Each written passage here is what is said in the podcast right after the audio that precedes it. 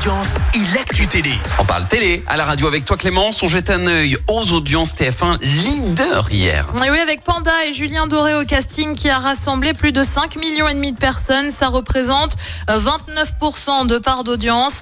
Euh, Derrière, on retrouve M6 avec le match de l'OM en Ligue Europa.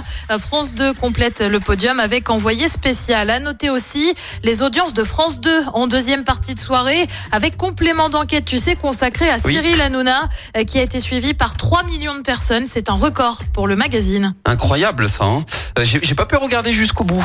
J'ai regardé jusqu'au bout. J'aimais pas Cyril Hanouna avant. Et là, je le déteste encore plus. Eh ben voilà, c'est dit. Voilà, si vous voulez vous faire le replay, c'est hyper intéressant Oui. euh, ce qui est raconté dedans. Squid Game dans la tourmente. Ah oui, la série de Netflix qui avait pourtant fait sensation dès son lancement ferait face à de possibles plaintes. Et pour cause, il y a la série, mais il y a aussi la télé-réalité dérivée, Squid Game, le défi. Mais les candidats de la fameuse télé-réalité dénoncent des conditions de tournage inhumaines. Deux d'entre eux menacent de porter plainte contre le studio qui produit l'émission, mais aussi contre Netflix qui a produit la série. Des candidats auraient été blessés. Alors le principe hein, de la dite télé-réalité, c'est assez proche de la série. Euh, 450 personnes qui connaissent des difficultés financières doivent jouer à des jeux pour gagner de l'argent, au risque sinon d'être éliminés.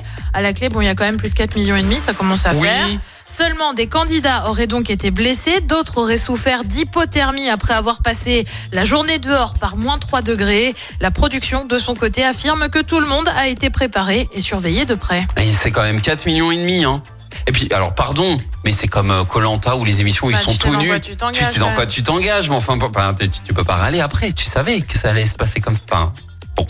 Le programme ce soir, c'est quoi Eh ben, sur TF1, c'est la chanson secrète. Sur France 2, la série Astrid et Raphaël. Sur France 3, c'est du foot féminin avec la Ligue des Nations et le match entre la France et l'Autriche. Et puis sur M6, c'est un film, Le sens de la famille. C'est à partir de 21h. Bon, je recommande. Le sens de la famille, c'est très très bon comme film. Écoutez en direct tous les matchs de l'ASSE sans coupure pub, le dernier flash info, l'horoscope de Pascal et inscrivez-vous au jeu en téléchargeant l'appli active.